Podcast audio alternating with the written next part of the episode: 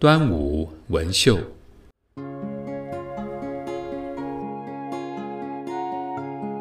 节分端午自谁言？万古传闻为屈原。堪笑楚江空渺渺，不能洗得直沉冤。端午节大概从什么时候开始的？又是为什么而设立？